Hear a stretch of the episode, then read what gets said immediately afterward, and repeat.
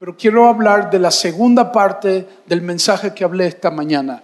O sea, quiero hablar de intencional parte 2. ¿Está bien? Y a este intencional parte 2 le quiero poner un subtítulo y es remendando relaciones. Diga conmigo, remendando relaciones. Una vez más, remendando relaciones.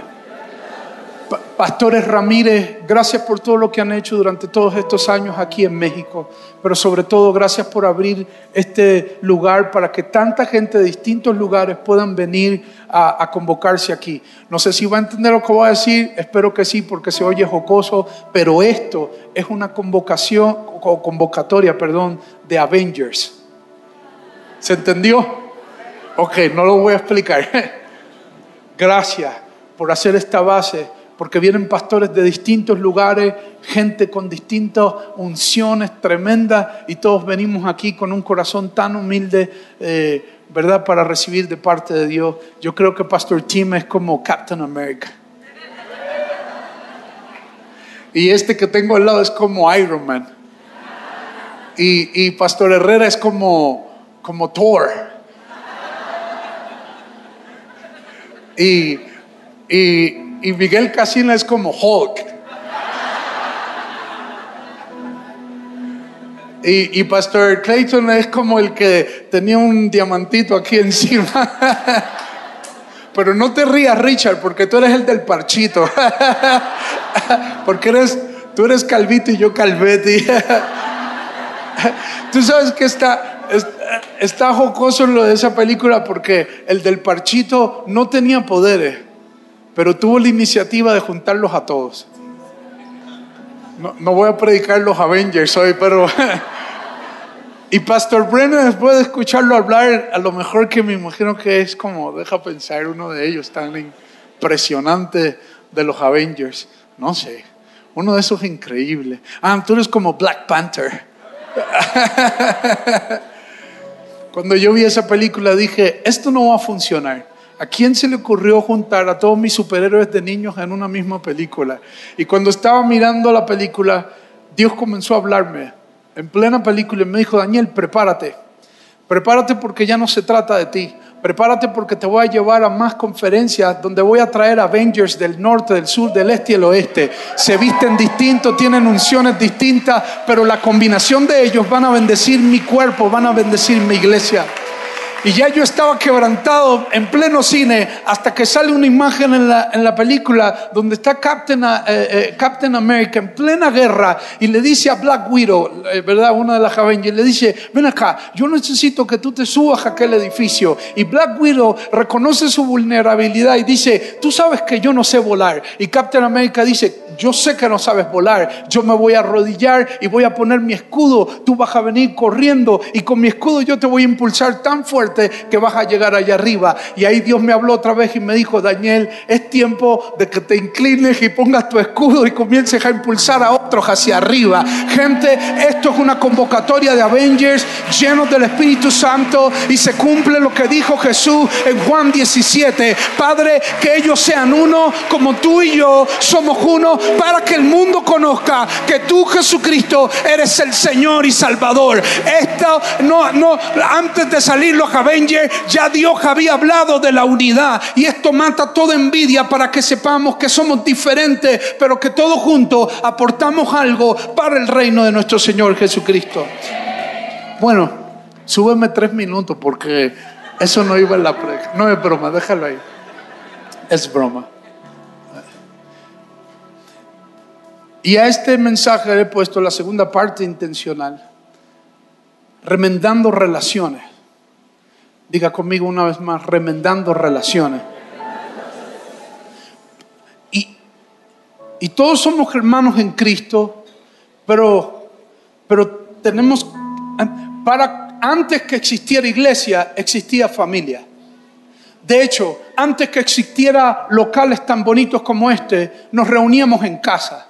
Así comenzó todo en el libro de los Hechos. Y todo se daba partiendo el pan, orando todos juntos. Y se daba un círculo de familia. Nunca podemos perder de perspectiva que más que, que, que institución en la sociedad como iglesia, somos una familia. Y dentro de la familia se liman los caracteres, se celebran las virtudes y, y no se habla tanto de los defectos, aunque también, pero celebramos más las virtudes porque son más que los defectos pero nos apoyamos unos a otros. Pero yo le mentiría si me pararía en este lugar a decirle que en la familia no hay conflicto y no va a haber roces que puedan herir nuestros corazones. Sería un mentiroso. Pero también vengo a decirle que Dios es todopoderoso y nos da las herramientas y nos da libros tan increíbles como Proverbios para darnos sabiduría y herramientas de cómo nosotros conducirnos para entonces hacer nuestras familias y nuestras relaciones saludables. Y esto es un proceso que no va a terminar. Y quisiera basarme en Juan capítulo 14, versículo 6, porque aunque este contexto de cómo está hablando Jesús es un contexto de salvación, Él se presenta como salvación, sin embargo, quiero aplicarlo a lo que estamos hablando. Eh, eh, Tomás comienza a hablar y, y creo que en nombre de todos los discípulos hace una pregunta y dice, Señor, no sabemos a dónde vas. Así que, ¿cómo podemos saber el camino? Tomás está preguntándole en un contexto de salvación, pero sin embargo quiero sembrar en tu mente que muchos de nosotros, al hablar de relaciones interpersonales, tenemos que preguntarnos, Señor, enséñanos a relacionarnos unos a otros.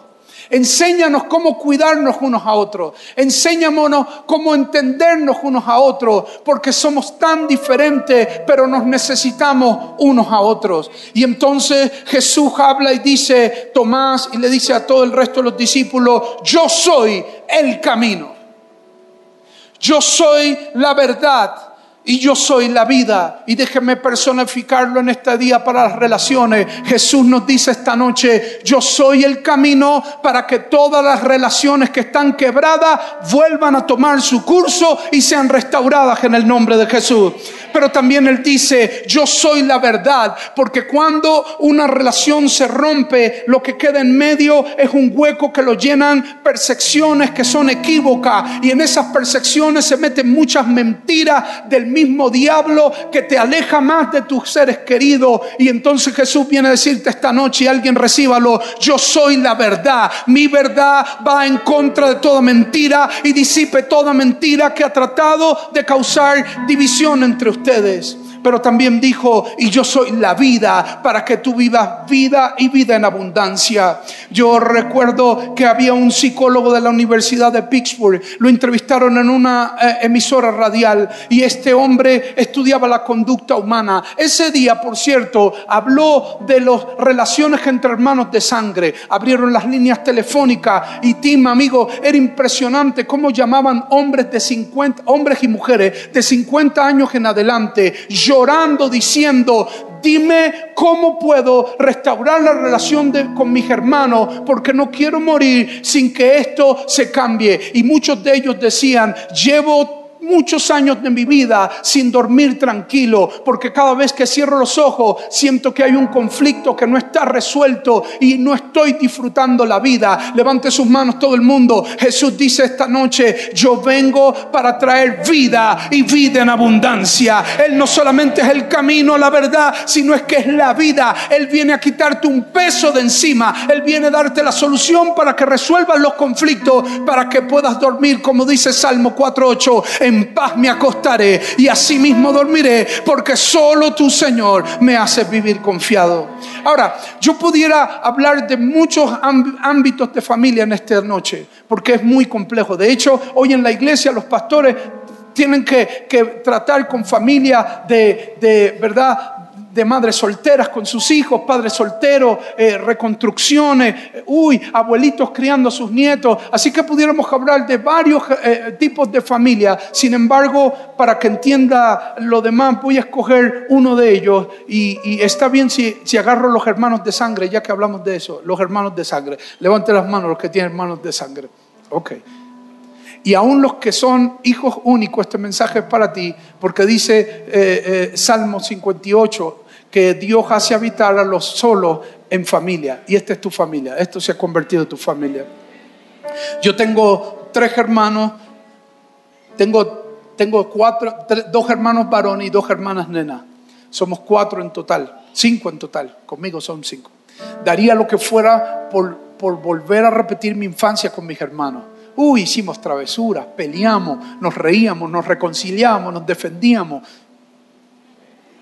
me recuerdo un día que fuimos a, la casa de unas familias de nosotros por allá en un campo, había un tractor, ¿se entiende? Tractor oxidado. Y mi hermano mayor era el de la idea siempre. Yo era el que la ejecutaba y mi hermano menor, eh, menor era el de la conciencia. Y entonces el mayor dice, ¿a que no le mueves la palanca? Y le dije, claro que sí la muevo. Y el chiquito, no Daniel, te vas a meter en problemas. ¿A que no le mueves la palanca? Claro que sí la muevo. Y el chiquito, no. Por fin moví la palanca y el tractor comenzó a moverse poquito a poquito. Y entonces mi hermano mayor, como siempre, desapareció apareció del, lugar. Josué el chiquito se fue a llamar a mi papá y yo del nerviosismo me puse enfrente del tractor a tratar de pararlo.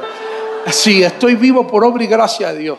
Eh, y entonces vino mi papá con un montón de gente y después que pararon el tractor comenzaron a darme eh, golpecitos en la cabeza diciendo, muchacho, ese tractor te hubiese matado. Yo estaba tratando de buscar a mi hermano Juan, el mayor, para decirle, fue tu culpa. Y le decía a mi papá, te prometo que fue la culpa de Juan, que dijo, sí, pero tú moviste la palanca. Y bueno, eso es un chiste todas las navidades que nos juntamos cuando podemos daría lo que fuera por repetir mi infancia. Pero cuando tú ves relaciones de hermanos en la Biblia, ah, te das cuenta que algunos no estuvieron tan bien. Caín y Abel. Mm, Caín se levantó contra Abel y lo mató. Eso no terminó muy bien. Luego entonces ves a Jacob y Esaú y, y se la pasa toda una vida uno persiguiendo a Esaú persiguiendo a Jacob y Jacob eh, huyendo de, Saúl porque le había robado la primogenitura. Mm, eso también se, eh, eh, se rompió bien fuerte en ese momento. Y después ves la relación entre José y sus hermanos y ustedes saben lo que pasó. José sueña y le dice a sus hermanos que lo veían más grande que ellos, inclinándose. Los hermanos lo iban a matar,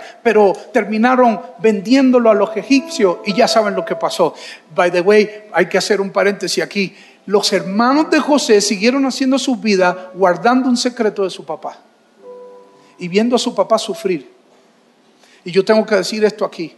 Probablemente andas con una carga hace años y Dios esta tarde te dice, hoy yo creo que comienza un buen proceso para que lo pongas en la cruz del Calvario y permitas que Dios te acompañe en el proceso. Aún Jesús y sus hermanos los hermanos no entendían qué clase de rey era Jesús y por eso lo criticaban al principio porque no entendían. No entendían por qué este rey que ellos esperaban tan majestuoso se inclinaba a lavarle los pies a la gente, abrazaba a la gente, lloraba con la gente. Y en una ocasión hablando le dijeron, ahí están tus hermanos. Y Jesús dijo, díganle a ellos que mis hermanos son los que están aquí sentados haciendo la voluntad del Padre. Y cuando ves todas estas relaciones que en la Biblia de hermanos, tú dices, algo no estuvo bien. Y todos tienen algo en común. Y lo que tienen en común todas estas relaciones que acabo de decir de hermano es que algo o alguien se hizo intencional en provocar quebranto. Repito, algo o alguien se hizo intencional en provocar quebranto. En Caín el mismo diablo le metió la mentira y Caín fue intencional en creerse esa mentira y saben lo que pasó. En José sus hermanos fueron intencionales. En Jacob y Esaú ambos fueron intencionales y miren todo lo que pasó. En los hermanos de nuestro Señor Jesucristo ellos mismos fueron intencionales. Algo fue intencional en provocar quebranto. Y yo te digo en esta noche, ponga su manito en su corazón, recíbalo en el nombre de Jesús. Por esa razón fue que Jesús vino aquí a la cruz del Calvario. Porque por un hombre llamado Adán entró el pecado al mundo y esto iba de mal en peor. Pero entonces se cumple lo que dice Romano, mas Dios muestra su gracia y su amor para con nosotros, que siendo aún pecadores y que todo esto apuntaba a que íbamos a terminar señalados por el maligno, entonces Dios dijo, yo voy a mandar a mi Hijo Jesucristo para que se haga intencional y responsable de algo que no cometió, pero que va a cargar el pecado de toda la humanidad para hacerse responsable de alguien que cometió quebranto, pero ahora Él va a traer redención y vida eterna sobre la humanidad. Ahora, necesito decirles que Jesús tuvo que posponer el echarle la culpa a otra gente, como también nosotros tenemos que posponer el ser víctima y el decir me hirieron, tienen que venir a pedirme perdón. Como hablaba esta mañana, ¿se acuerdan la historia de mi mamá? Probablemente te toca a ti decir, Señor, quiero traer tu gloria a mi casa y hacerme intencional para que esto se pueda restaurar.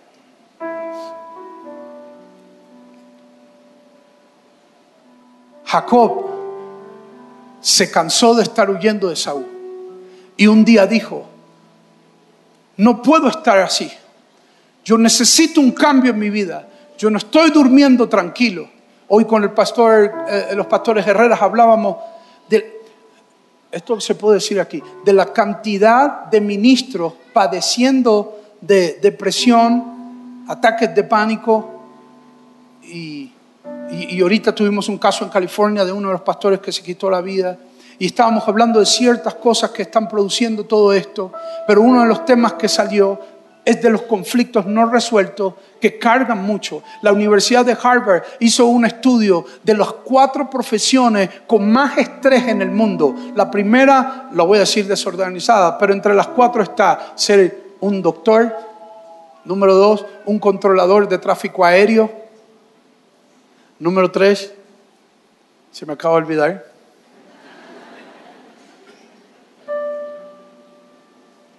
pero sé que el número cuatro era pastor.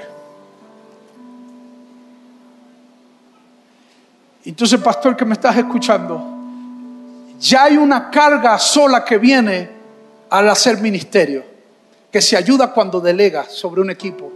Pero encima de esa carga se meten nuestras presiones y nuestras situaciones personales. Y yo aconsejo en el nombre de Jesús que aunque los eventos de restauración no pasen de la noche a la mañana, si comiencen su curso cuanto pronto posible sea, porque mientras más nos quitamos carga de nuestros hombros, más saludable vamos a operar. Esta mañana entré al gimnasio y a quien no saben que viene el gimnasio, vi a Captain America levantando pesa, tempranito en la mañana. Y tan pronto que lo vi, le dije, perdón, pastor, ¿cómo estás? Y me miró y me dijo, Daniel, ¿qué tanto has bajado de peso? Qué bien te ves. Y le dije, uy, me he quitado un peso de encima. Estaba en 207 libras y bajé a 165 libras. Perdí como 35 libras.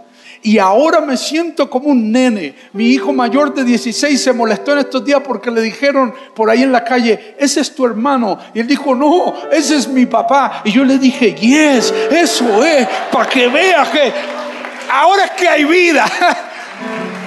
y le dije, y ahora es que me doy cuenta que al quitarme un peso de encima, puedo operar saludablemente y mucho mejor. No me había dado cuenta que todo aquel peso me estaba haciendo doler las rodillas y la espalda. El que tiene oído para oír, que oiga lo que estoy hablando. Y, me dormí en todos lados y me daba muchas cosas. Y, mi novia me dijo, mi esposa me dijo, negro, eh, ya te está entrando la edad, estás en los principios de los 40, necesitamos hacer algo y necesitas ser intencional para quitarse ese peso encima. Hoy todas las mañanas me levanto a las cinco y media de la mañana y la levanto y le digo, vente, vamos a correr. Daniel, pero estás loco. Me dijiste que me quitara el peso encima, ahora me siento saludable. Esa misma satisfacción la vas a sentir cuando se quite el peso del conflicto no resuelto. Y Jesús dice, echa tus cargas sobre mí porque yo tengo cuidado de ti. No eres tú que lo vas a quitar, es el poder de Dios que va a actuar a favor tuyo.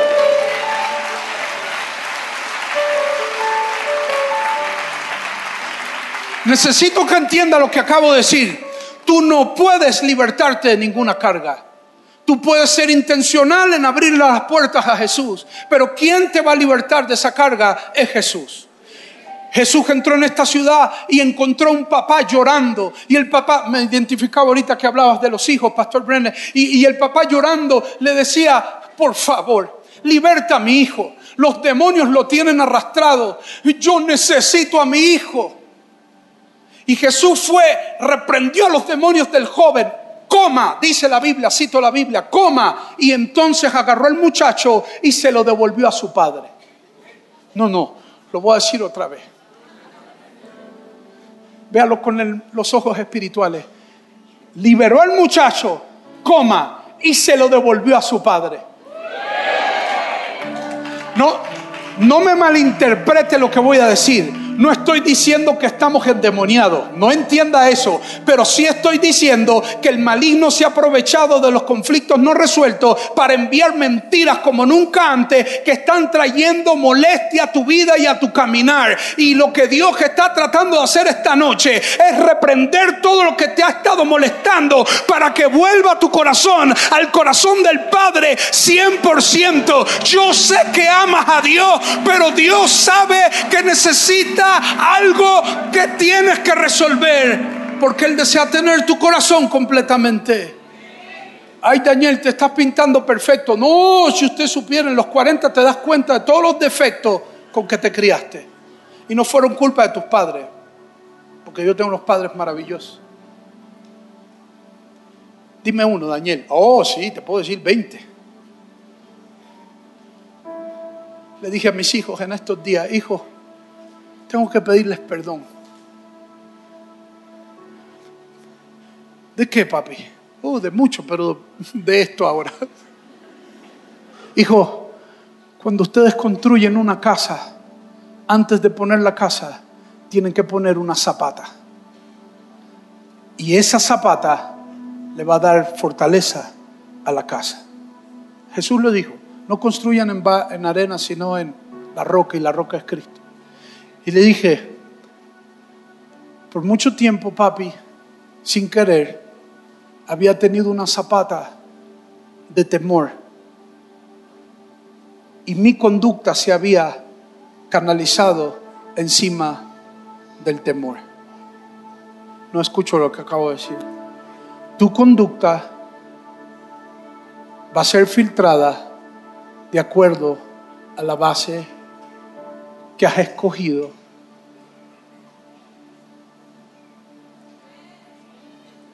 Y mi hijo pastor acaba de sacar la licencia de conducir, la de aprendizaje. ¡Oh! Gracias a Dios por mi esposa. Porque lo que me pasó por la mente es, uy, que no me le pase nada al muchacho, que no, no, no, no, no vas a manejar, vamos a extender ese curso. No, no, no. Pero todo era una base de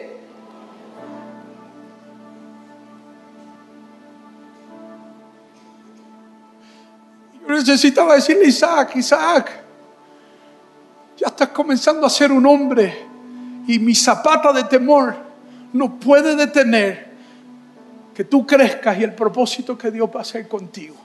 Y el que tenga oído para oír, que oiga lo que estoy diciendo.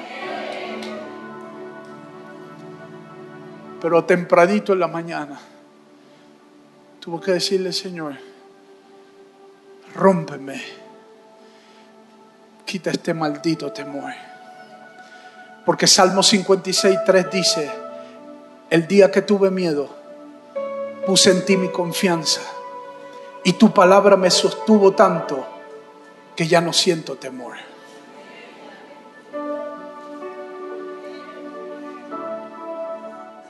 Quiero seguir la corriente que predicó el pastor. ¿Quieres crear generaciones saludables? Cambia la zapata que tienes. Resuelve tus conflictos, porque si no vas a transferir a otra generación lo que tú no has resuelto. Daniel se murió el que murió, pero sigues cargando con el mismo. ¿Y quién lo está heredando? ¿Ah? Estoy loco por lo que estoy hablando, está bien lo que estoy diciendo. Alguien libre liberta a otro. Alguien sano sana a otro, pero alguien herido hiere a otro. Y, y, perdón que lo diga, pastor, dame el permiso. No me vuelvas a invitar si quieres, pero lo tengo que decir. Pastores y líderes que me están escuchando, la raíz de la situación difícil que estás teniendo en la iglesia con tus miembros y de lo mucho que está pasando, tal vez no tiene que ver por la situación estructural, tal vez tiene que ver muchas cosas porque no podemos solo achacarla a esto, pero probablemente, es muy probable que no tiene que ver con ellos, sino contigo. Y este congreso se hizo para que primero nosotros como líderes nos rindamos a la cruz del Calvario y digamos, Jesús, sáname a mí primero. Que digamos como el salmista, revisa mi corazón y ve si hay algo en mí que está mal. Ah, me voy a poner yo de ejemplo para no acusarlo a usted. Si Dios me dijera ahora mismo, Daniel, pastorea, ¿tú crees que voy a pastorear sin antes quitar la zapata de temor que estaba afectando a mis propios hijos? ¿Voy a herir la iglesia? Hay que hablar así para que se entienda. Primero tengo que saber pastorear mi casa y poner saludable. Y yo tengo una familia maravillosa. Oh, bueno, gracias a Dios nos conoce. Preciosa, gracias a Dios. No perfecta, pero rendidas a Dios. Y tengo unos hijos y una esposa maravillosa. Y porque son maravillosos, yo necesito. Porque todo lo que hay dentro de mí necesita ser cambiado, Señor. Porque todo lo que hay dentro de mi corazón necesita más de ti. mire, por favor, mantenga su asiento un momentito, solo unos momentitos más. Perdón, es que tenía que cantar. Pero escucha. Jacob, lo primero que hizo para acabar con todo, ¿qué fue? ¿Qué fue? Se encontró con la presencia de Dios. Pastores me corrigen si lo que voy a decir está mal. Hay cambios y transformaciones dentro de uno que solo ocurren en la presencia de Dios. No hay psicólogo, con respeto a los psicólogos, no hay psiquiatra, no hay nada que pueda cambiar. Hay cosas, por eso llegué temprano a los momentos de adoración, porque hay una atmósfera y una gloria de Dios que baja, que comienza a meterse donde nadie puede meterse y a quebrantar y a sacar la espada. La palabra es espada de doble filo que puede penetrar. Por eso dije que Salmo 56, 3 dice, cuando tuve miedo, puse en ti mi confianza y tu palabra, no mi opinión, tu palabra me sostuvo y ahora no siento miedo. Porque cuando dice, tuve miedo, coma, y puse en ti mi confianza, ese puse en ti mi confianza, a veces lo estamos sustituyendo por nosotros tomar el control, por nosotros manipular la situación, por nosotros tener temor al futuro. La mujer de, de, Proverbios 31 es una mujer que trabaja un montón, pero por más que trabaje ella no puede controlar un resultado, el resultado lo da Dios. Por más que tú te afanes con tus hijos, tú no puedes controlar su resultado, pero el resultado va a estar en aquel en quien tú has confiado que va a cuidar de ellos. Ese es el Padre Celestial. Jacob se encontró con Dios, Dios le cambió la vida y le dijo que de él iba a sacar una nación grande que se iba a llamar Israel. Y después que se encontró con Dios, Dios le dio estrategia divina y comenzó a enviar mensajeros a la distancia que se encontraran con su hermano Esaú. Él no fue y se presentó. Y es lo que yo te recomiendo. No salgas de este mensaje a llamar a los que te hirieron, porque probablemente, o los que, o los que tú heriste, porque probablemente no encontrarás la respuesta que estás esperando. Es más, te digo cómo ser intencional prácticamente. Número uno, vuelve a orar por las relaciones que estaban rotas porque tal vez habías dejado de orar por ellas. Número dos, vuelve a creer que Dios tiene poder para restaurar tus relaciones caídas. Y número tres, vuelve a leer la Biblia para buscar directrices divina de cómo Dios te va a dar para tú restaurar poco a poco tus relaciones. Jacob no fue directo a encontrarse con Esaú, sino que estrategias divinas comenzó a enviar mensajeros para preparar el camino, porque el perdón es como una cebolla, tiene varias capas y hoy sacas una capa porque perdonas hoy, pero mañana tienes que volver a perdonar y pasado mañana volver a perdonar hasta que se acabe el proceso, mi gente. José se encontró con sus hermanos y ese era el momento para vengarse porque él estaba vestido de rey. Los hermanos no lo reconocían, sin embargo él se hizo intencional y dijo, esto se acaba hoy y ahora. Y le dijo, yo soy su hermano, quien ustedes un día vendieron. Y los hermanos se asustaron y dijo, no tengan miedo porque para este momento el Señor me trajo para hacerle bien a ustedes y a mi pueblo. Si Jacob y José se hicieron intencionales en restaurar sus relaciones, con sus hermanos. ¿Quién creen de quién voy a hablar? Y con esto termino a continuación. Jesús de Nazaret.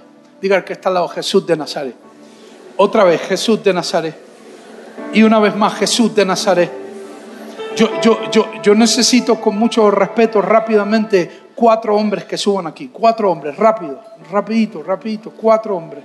Cuatro hombres que suban. No tan rápido, no tan rápido.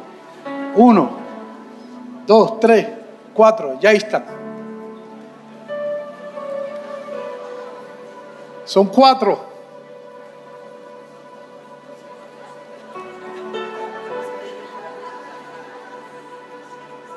La verdad necesito cuatro, pero ¿quién, quién dice? El, el que decida irse le regala un CD.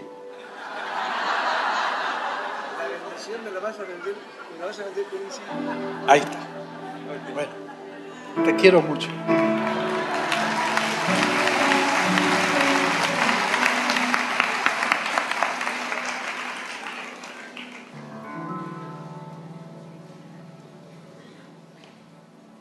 ¿Le puedo echar salsa a los tacos? Ok, voy, porque así yo veo todo en mi mente como película. Miguel, ¿puedo echarle salsa a los tacos? Ahí voy. Doble. Y Jesús termina toda una noche de vigilia, dice la Biblia, y se, y se va a escoger a sus doce discípulos, los primeros doce que van a caminar con él. Aquí viene la salsa a los tacos.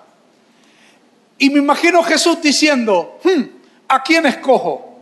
Y ese fue el momento de hacerse intencional y decir, espérame, este es mi momento para restaurar un diseño que mi padre creó. Y dice, los primeros cuatro discípulos de los doce van a ser dos parejas de hermanos de sangre.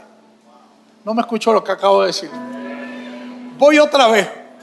Y Jesús, se acabó la prédica, ya lo entendió.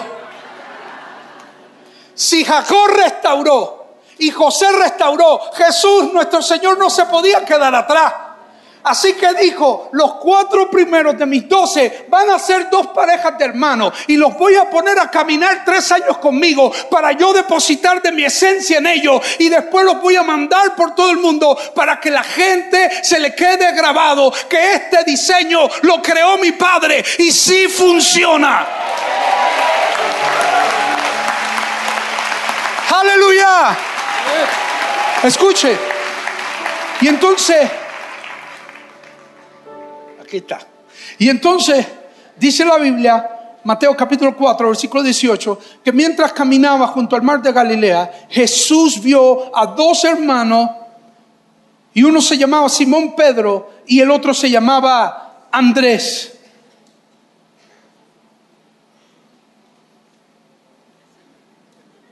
Simón Pedro.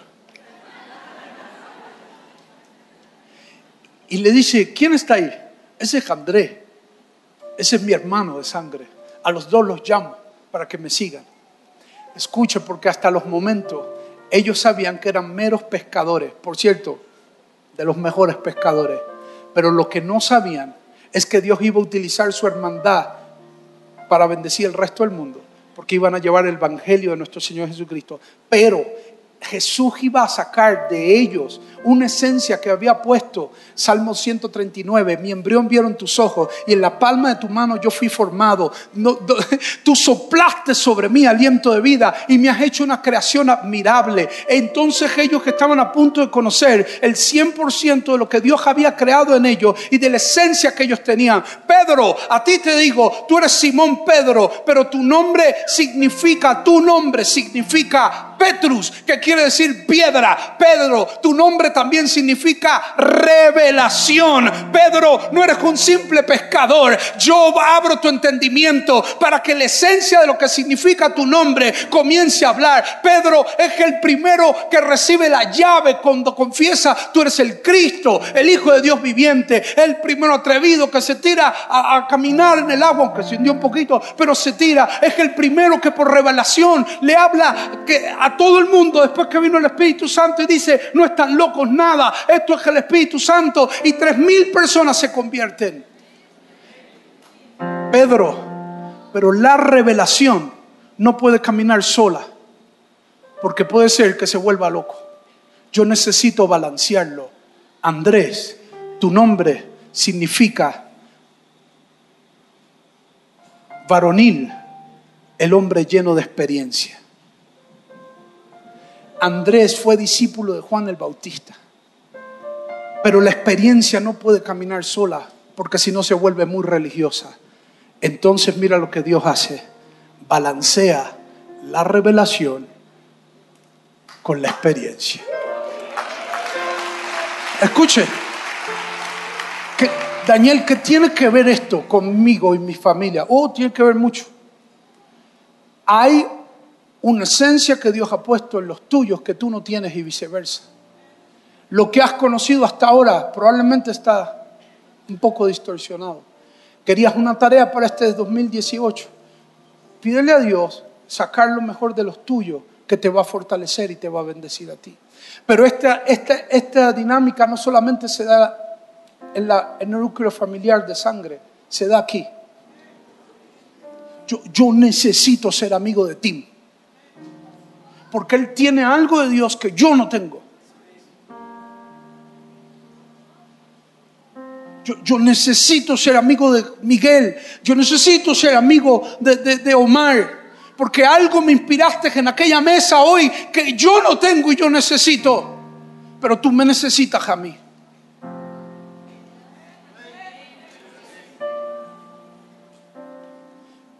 Y después Jesús, ajá, suéltense las manos que. Y después, perdón. Y después Jesús, mire lo que dice la Biblia, Versículo 19, vengan y síganme, le dijo Jesús, les haré pescadores de hombres. Y al instante dejaron las redes y lo siguieron.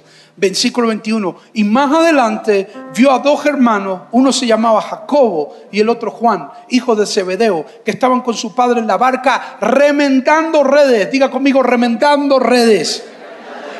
Míreme por un momentito, probablemente la relación entre tú y el que sirió, cuando se restaure, no vuelva a ser como era al principio porque ha pasado tanto entre medio que ha visto mucha fricción.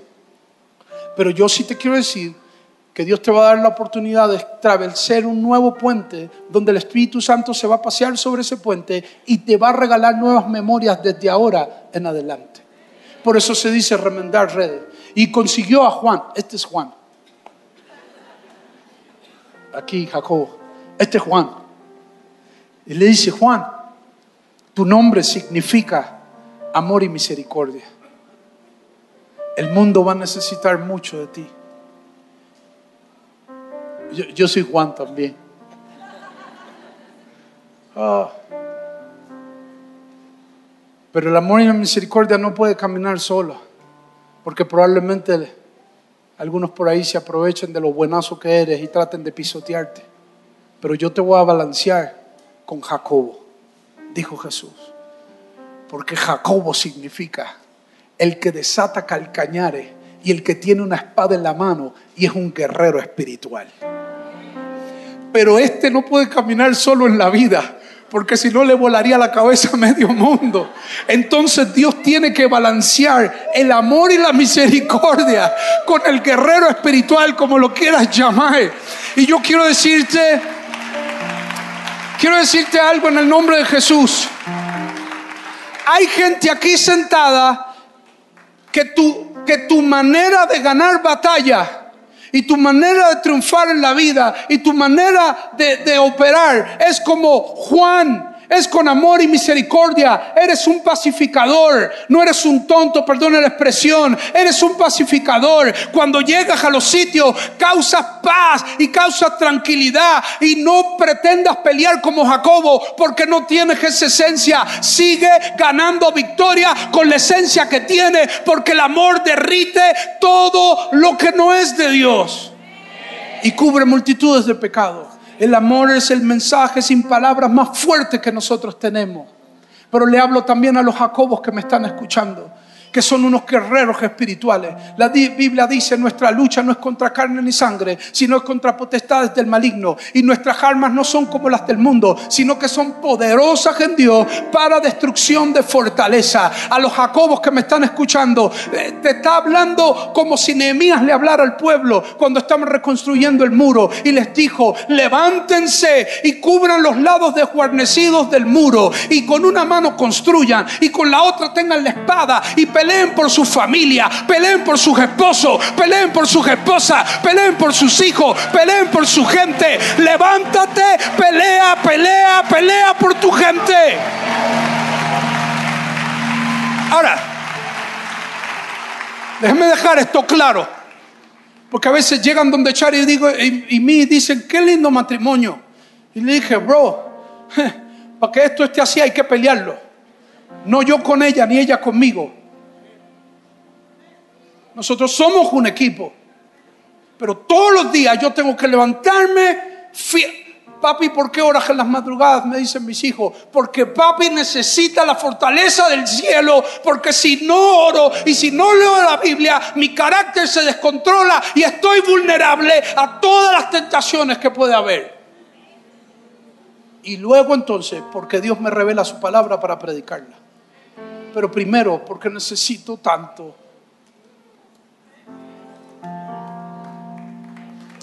Gente, te voy a decir varias maneras de pelear por tu familia. No es normal que lleves semana que por todo se pelea en tu casa. No es normal el conflicto que sin razón se levantan enojados y todo el mundo peleando. Sin razón y no entiendes de dónde, dónde viene el mal humor. Y tus hijos peleando, y tú peleando, y todo el mundo peleando, y todo el mundo tirando puertas. No te acostumbres a eso. Tiene que levantarse un Jacobo en la familia que diga, diablo, se te acabó el abuso. Fuera de mi casa, en el nombre de Jesús, aquí habita la paz y el señorío de nuestro Señor Jesucristo.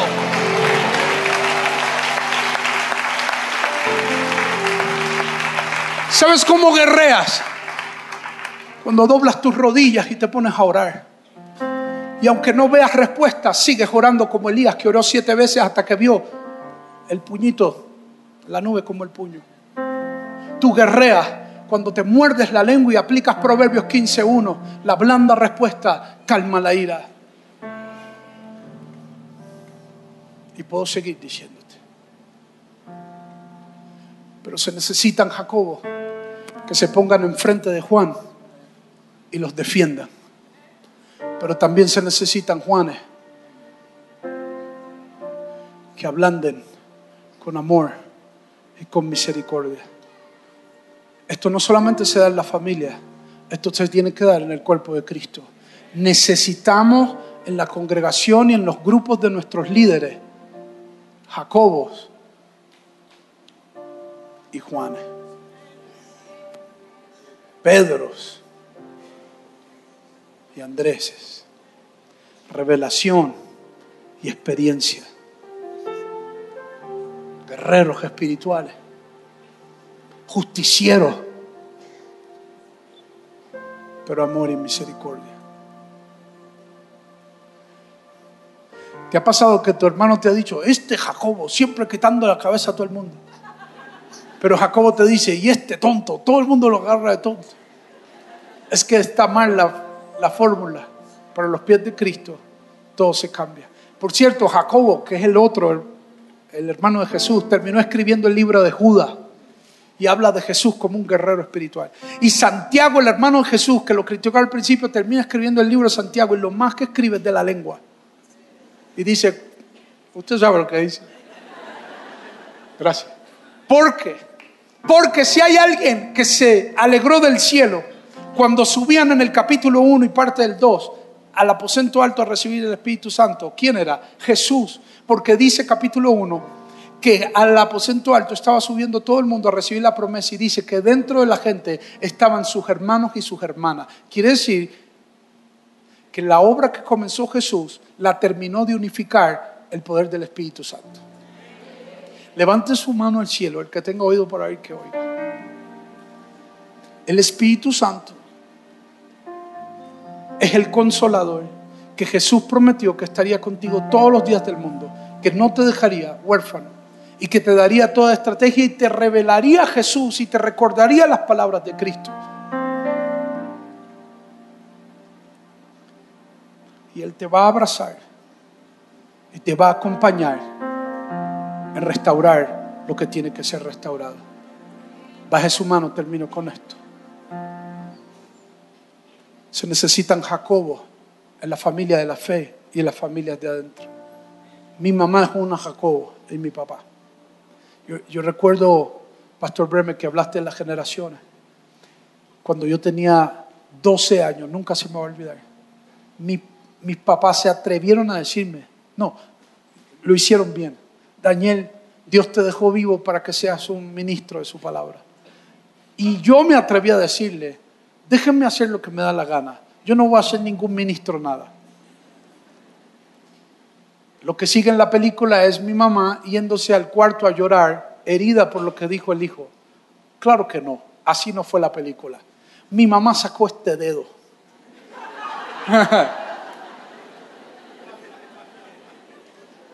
Esto es dedo peligroso. Hay otra man por ahí. Y me dijo, tú voy a decir algo. Y ya cuando dicen así, uh, prepárate. Cuando tú tenías seis meses de nacido, te dio una meningitis bacteriana. Los médicos te desahuciaron. Y la familia Romero nos habló de Cristo y nos ayudó a orar entendiendo que Jesús, porque éramos nuevitos en Dios, entendiendo, haciéndonos entender que Jesús tenía poder para hacer milagros y sanar. No captó lo que acabo de decir. La familia Romero no le dijo que solamente Jesús hizo milagros cuando caminaba aquí en la tierra. Dijo, Él es el mismo de ayer, hoy y por los siglos. Su poder sigue vigente para operar milagros para el que cree. Y dijo, y cuando tú tenías seis meses de nacido, los médicos te diagnosticaron, pero nosotros con la ayuda de los romeros oramos a Dios con fe creyendo por un milagro para tu cuerpo. Señor, y dijimos, y si lo dejas vivo, te prometemos que no sabemos cómo es esto, pero te lo vamos a dedicar a ti. Y a las semanas de la oración, los médicos salieron y le dijeron, Señor Scalvetti, lo sentimos mucho, tu hijo se murió, no pudimos hacer nada me envolvieron en sábanas y me metieron en una morgue. Estuve ocho horas sin signos de vida, pero a las ocho horas el poder de Dios se activó sobre mi cuerpo y comencé a dar signos de vida otra vez. Los médicos se desesperaron, me regresaron no sé a dónde, llamaron a mis papás y le dijeron, señor Scalvetti, no entendemos, pero Daniel se regresó a la vida y lo más curioso de todo esto es que lo estamos revisando porque murió con órganos inflados mal y ahora sus órganos están bien, no estamos encontrando meningitis en su cuerpo. Estuvieron revisándome hasta los nueve años de edad porque decían que en cualquier momento iba a explotar esta condición en mi cuerpo. Pero a los nueve años que los médicos dijeron, Daniel, no vengas a vernos más. Tú eres un milagro de papá Dios. Le tocaste la puerta a Dios y te mandó. Si te dejó vivo es porque tiene un propósito contigo. Gente, escúcheme. Mi mamá mi mamá me recordó este episodio y dijo, Daniel, los que sufrimos en ese momento no fuiste tú porque no tenías conciencia todavía y uso de razón como ahora lo tiene, pero nosotros sufrimos el proceso, pero también vimos el milagro que Dios hizo en tu vida y le prometimos desde entonces a Dios que te íbamos a cuidar y que, y que, y que te íbamos a preparar para su servicio. De hecho, ni me aprobaron una novia, como les dije esta mañana. La única mujer que aprobaron fue a mi esposa y el día que me estaba casando, entendí por qué lo estaban haciendo, porque ellos prometieron que el día que pasaran el batón de lo que me habían cuidado era la mujer que iba a seguir continuando el trabajo que ellos habían hecho. Por eso Chari cuida tanto de mí, porque sigue un trabajo que comenzó hace tiempo, gente. Y mi mamá dijo, Daniel, no te pongas muy payaso ahora, porque de la misma manera que oramos para que Dios te regresara, podemos orar para que no te pierdas y te lleves.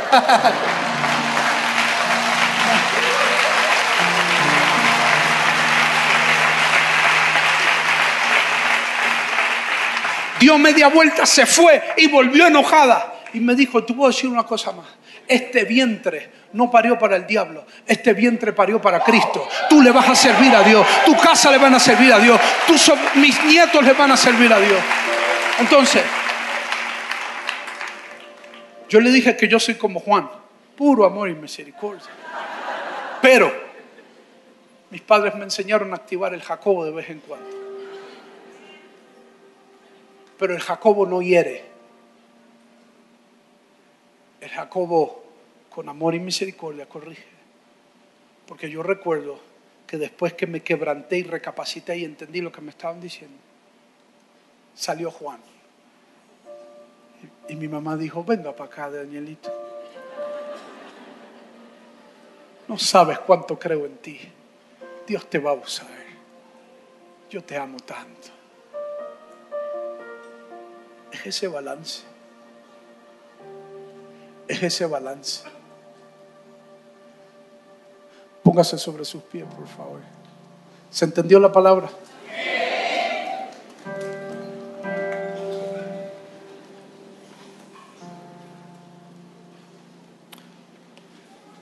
Y en el nombre del Padre, el Hijo y el Espíritu Santo, hago este llamado a líderes, pastores, gente que dicen, Daniel, yo, yo ni sé cómo meterle mano a esto. No sé cómo restaurar la relación con los míos, con los míos. Pero quiero comenzar a hacerme intencional en orar por esta relación, en volver a creer que Dios tiene poder restaurarla y en leer palabra para que Dios me dé estrategias divinas para restaurar. Pero que Dios me diga cómo. Y Jesús te dice hoy, yo soy el camino para restaurar las relaciones quebradas. Yo soy la verdad para disipar mentiras. Y soy la vida para quitar toda angustia y que puedas dormir en paz. Pero por favor necesito que seas sincero. Si tú eres de ese líder y líder que dice, Daniel, hay conflictos que necesito arreglar, pero solo no puedo. Yo necesito al Padre. Yo te voy a pedir en el nombre de Jesús y nadie aquí está en la posición de señalar a nadie. Porque Proverbios dice, el que alcanza misericordia es el que reconoce su falta y pide ayuda. Pida ayuda, si lo necesita ayuda. Pastor Holland, ayúdame, no sé cómo hacer esto, dime. ¿Qué, ¿Cómo te ha funcionado? Ayúdame, por favor, indícame, mándame a consejería, no sé. Porque, porque alguien sano sana a alguien, alguien libre liberta a alguien, pero alguien dañado daña a alguien. Y tal vez es algo mínimo, tal vez es algo complicado. Pero si lo necesitas rendir todo ante Dios, como Jacob que se encontró con Dios, sal de tu asiento y corre al altar, por favor. Yo quiero orar contigo. Yo soy el primero que estoy aquí, porque Dios está trabajando conmigo mucho. Gracias, mis hermanos. Mientras el grupo de alabanza sube y tal vez cantemos algo.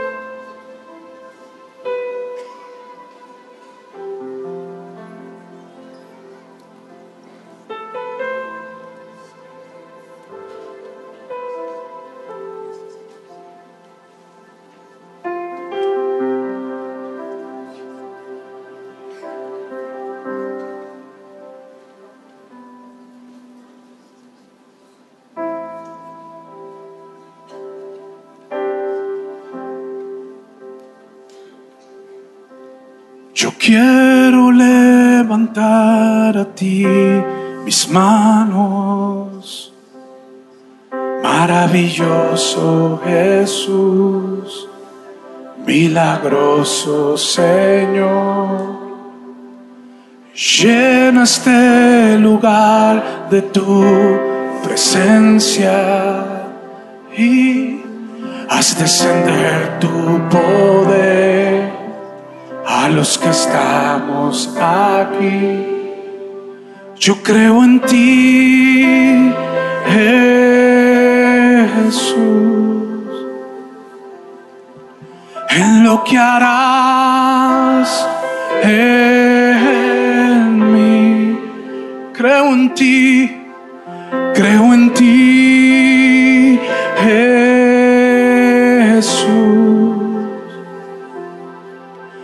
lo que harás en mí, en mí, en mí. Recibe toda la gloria, recibe toda la honra, precioso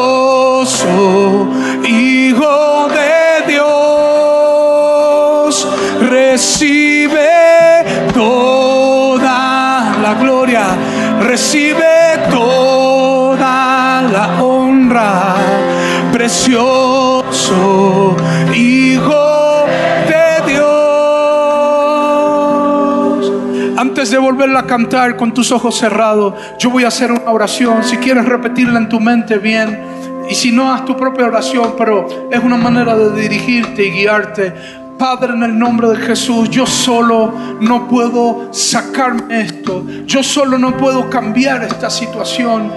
Pero yo vengo a ti, porque tú dijiste que fuéramos a ti los que estuviéramos cargados y cansados, que tú nos harías descansar. Isaías 40 dice que tú renovarás nuestra fuerza al que estamos fatigados, cansados, sobre todo cansados de lidiar con estas situaciones, con estos conflictos no resueltos. Que tú renovarías nuestra fuerza y levantarías nuestras alas como las del águila para que voláramos alto. Padre, yo rindo mis relaciones a ti, rindo mi ser a ti, rindo la historia de vida, rindo lo bueno que pasó, lo malo que pasó, rindo mis heridas, rindo al que me hirió, rindo mi vida que hirió también a alguien, pero yo no quiero seguir operando en mi familia y en el ministerio con conflictos no resueltos. No sé cuánto tiempo pueda tomar el proceso, Señor, pero hoy, al igual que Jacob, se encontró contigo y te dijo, no te suelto hasta que me bendiga.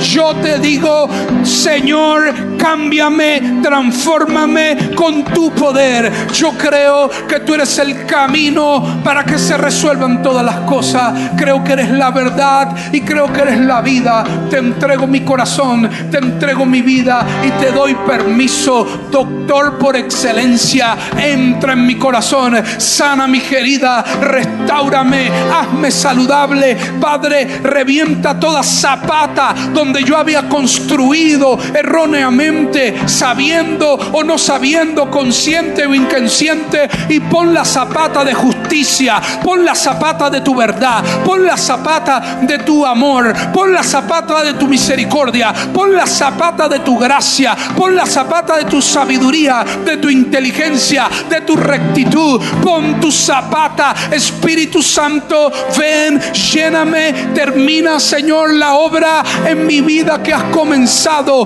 Padre, que tu gloria, que tu presencia sea tan fuerte que disipe toda mentira del maligno. Ahora en el nombre de Jesús reprendemos toda mentira del maligno, toda ventaja que el diablo ha querido tener en esto fuera en el nombre de Jesús. Quede atado y declaramos el señorío de Cristo en nuestra vida. Recibe libertad, recibe sanidad, recibe llenura del Espíritu Santo. Ahora, ahora, ahora, ahora, en el nombre de Jesús, toca a los padres, tócalos, tócalos, tócalos. Ahí atrás, aquí adelante, recibe, sé lleno, sé lleno, sé lleno tus hijos, de los hijos de tus hijos. Se levantarán generaciones saludables, no perfectas, pero rendidas al poder del Padre, al poder del Hijo y del Espíritu Santo. Declaramos una generación de líderes saludables, listos para sanar a otros, listos para levantar a otros, en el nombre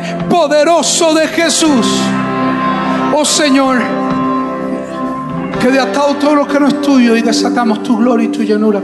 Y te pido que me ayudes a descubrir la esencia que has puesto en mí para bendecir a otros. No sé si soy Juan, Pedro, Andrés, no sé. Jacobo, pero te pido que tú balancees mi vida. Uy, levante sus manos al cielo. Necesito decirle algo. Míreme por un momento. No podemos seguir haciendo vida solos. Necesitamos ser parte de una familia. Necesitamos de familia. Necesitamos de hierro con hierro que se lime. Necesitamos de gente que cuiden y oren por nosotros y nosotros por ellos. Necesitamos de gente que celebre nuestras victorias y que nos bendigan y que nos mimen y que, nos, y que veamos a través de ellos la ternura y el amor y la bondad de Dios. Pastor y líder, en el nombre de Jesús declaro y profetizo sobre ti que en estos próximos meses verás la bondad de Dios como nunca antes sobre tu casa, sobre tu vida. Prepárate a ser consentido y consentida por el mismo amor del Padre Celestial, aún en, detalles que se te había olvidado, que le habías pedido a Dios, Dios lo va a traer a ti, a tu casa, para que Dios afirmarte que tú eres su hijo, que tú eres su hija amada, que Él se complace en lo que tú estás haciendo, lo estás haciendo muy bien. Escuche, escuche, un día Char y yo nos bajamos de un avión con nuestros hijos chiquitos y la gente comenzó a felicitarnos diciéndonos, qué bien se portan sus hijos. Char y yo nos miramos y nos hicimos así, dijimos, wow, qué bien, con tanto trabajo y ocupación con ellos, no nos habíamos dado cuenta que lo estábamos haciendo bien. Y yo siento de parte de Dios que el Espíritu Santo viene a afirmarte en este día, hijo, hija, lo estás haciendo bien. Lo estás haciendo bien. Sigue adelante, sigue adelante. Lo estás haciendo bien. Lo estás haciendo bien.